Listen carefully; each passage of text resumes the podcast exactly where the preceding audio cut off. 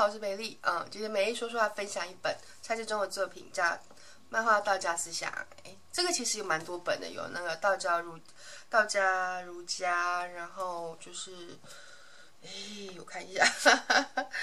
还有佛学跟禅宗思想这样子。然后，呃，这这几本其实我一开始是整个买齐的，然后，呃，大致上看完之后呢，我就选了我最喜欢的道家留下来，其他我就转手让一块把它卖出去，这样子，这、就是我的习惯啦。因为，嗯，有一年我做了一个动作，蛮蛮神奇的动作，就是呃，因为我我之前物欲还蛮强，喜欢买东西，乱买东西，所以我家里永远很乱。就是我结婚前是看不到地板的，房间是没有地板的，就是都堆满东西这样。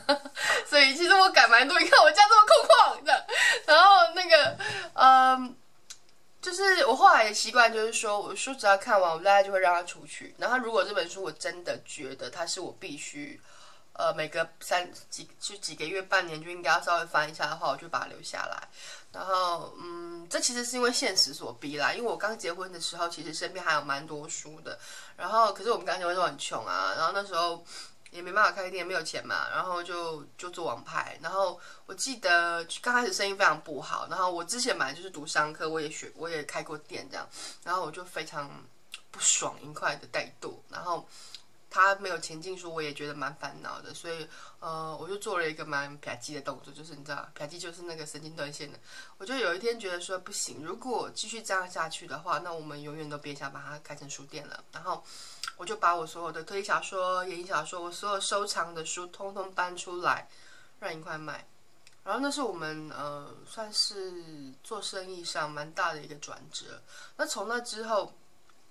第二次是第二次这样子倾诉，其实是因为，呃，我们要出国，就是那时候，嗯，因为工作关系有点忧郁症发作，两夫妻夫妻俩都忧忧忧郁，然后我们俩就想说，不然就趁这个机会出去走走这样。然后那时候要从，因为我我们结婚的历程是这样，就是说，先从两个各自的家搬出来，然后搬到一个三房两厅的房子，三房一厅的房子，然后搬出来之后呢，哎，搬第二次家的时候变两房一厅，第三次家的时候变一房一厅。第四次的时候呢，哎，糟糕了，就是 就是因为那时候准备要出国了嘛，然后要有人帮我们顾顾那个猫咪，然后我们就搬回我妈妈家，然后那时候就回到就只有一个小套房，一个小房间这样子，然后所以其实为了把我们的东西塞进那个房间，其实我们必须要相对的舍出舍弃蛮多东西的。我还蛮喜欢搬家，是因为我觉得搬家就像是一种嗯新生，就是说你。你平常你平常其实没什么力气去整理身边的东西嘛，可是如果你要搬家的话，你一定要做出决断，然后这时候你就会舍弃一些，就是呃，可能因为一时贪欲有买回来，然后它是多余的东西，然后就是那种嗯怦然心动断舍离大法之类的这样，然后呃从那之后我书就不太留了，我现在我现在其实自己家里的书柜大概不到。不到一两百本吧，就是蛮少的。然后很多书我会有兴趣，当我看了之后，我就会让它出去。然后留下来就是真的就是就是塞又塞，留下来是呃可能实用性最高的，或者说我我再使用它的几率最多的。对，那这本呢就算是其中一本。呃，道家这一本它其实收纳了列子、老子、庄子，然后。这三本我都蛮喜欢的，然后我我知道其实蛮多人会蛮想去重读经典，但是一直没有力气。然后呢，再来就是说原文又看不是很懂，你知道吗？然后蔡志忠的作品最大的好处，并不是因为他的人物很单一，他人物真的蛮蛮蛮固定的。可是呃，我觉得看他的我看他的书的时候，会有一种行云流水的感觉，就是说，嗯，他图是很简单的，他人物很简单，可是呢，他有办法把。经典的作品的那个白话的很自然，然后你可以很容易就看懂，然后就是你就是很自然的吸吸收消化那个意意意涵这样子。因为有一些以前的用法，其实我们现在嗯，你可能如果如果你看维基百科上或者网络上的原文，你会看不懂它是什么意思，然后你就需要一个老师来跟你讲。可是呢，哎，不一定有时间去上课嘛，对不对？然后像我是一个超级没耐心的人，因为我有点急躁，然后我就会觉得。我想要的是更直截了当的东西，那他这本其实是带给我蛮多这个这个部分的。这几本呢、啊，他说那些这几个这几个这种像全集一样的这种东西，它其实是他以前作品的累积，就是以前作品集结在一起这样子。然后这次由大块文化出版的，然后每一本都非常的扎实，价钱也很贵啊，一本大概四百五吧，四百五，然后五六百页这样子，非常的厚实，有没有？你看这么厚，对。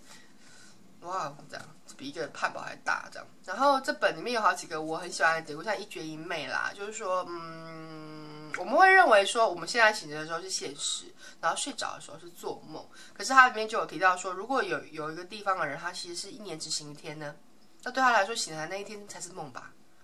它不像真实嘛，对不对？你怎么去分清楚真实、真实跟虚幻？然后这有点像那个，呃，那个什么。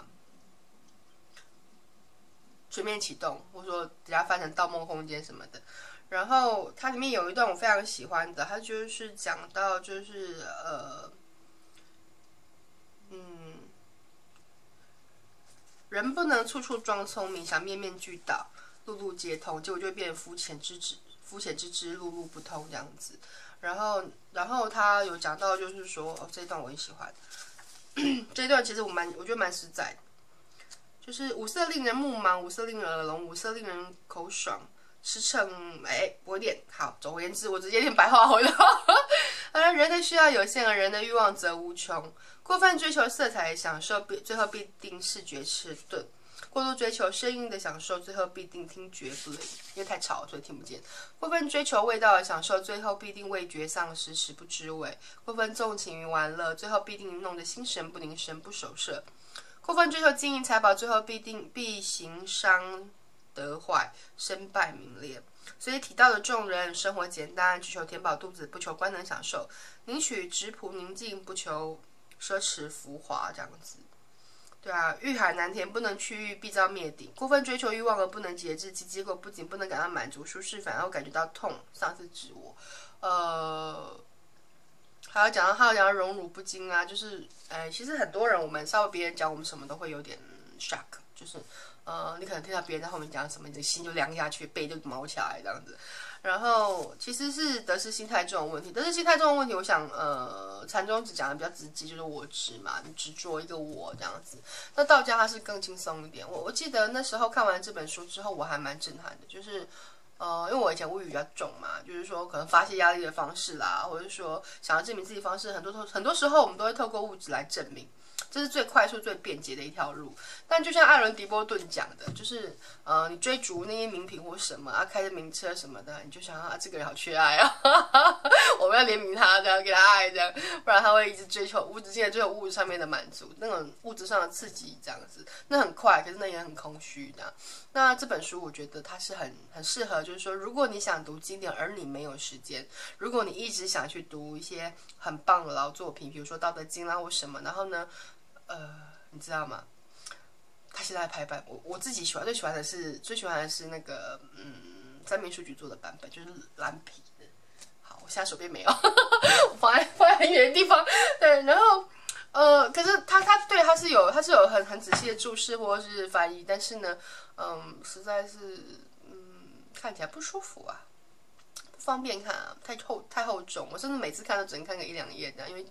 没办法那么集中精神，可是呢，就是像这样子漫画的作品呢，它就是可以让你很轻松的看过去，然后你可能有空就看个一两页。呃，其实我觉得有时候阅读你不用一本书把它一口气看完，哦，那是一件非常累的事情，因为人的集中力是有限，像他现在网络跟电脑那么发达，其实我们的集中力会更有限。会更没有办法持续的专注的看一本书。那这种时候，这种嗯随随翻随随翻随停的书是最适合，就是说它看起来会比较没有压力，然后你也可以比较轻松的去面对它这样子。所以经典是可以很轻松的方式去读的。那这一套书推荐给大家。嘿，虽然我是拿这一本，但 是但是它的儒家禅宗什么，其他基本上还是还是很不错的。甚至都是品质保证这样子啊。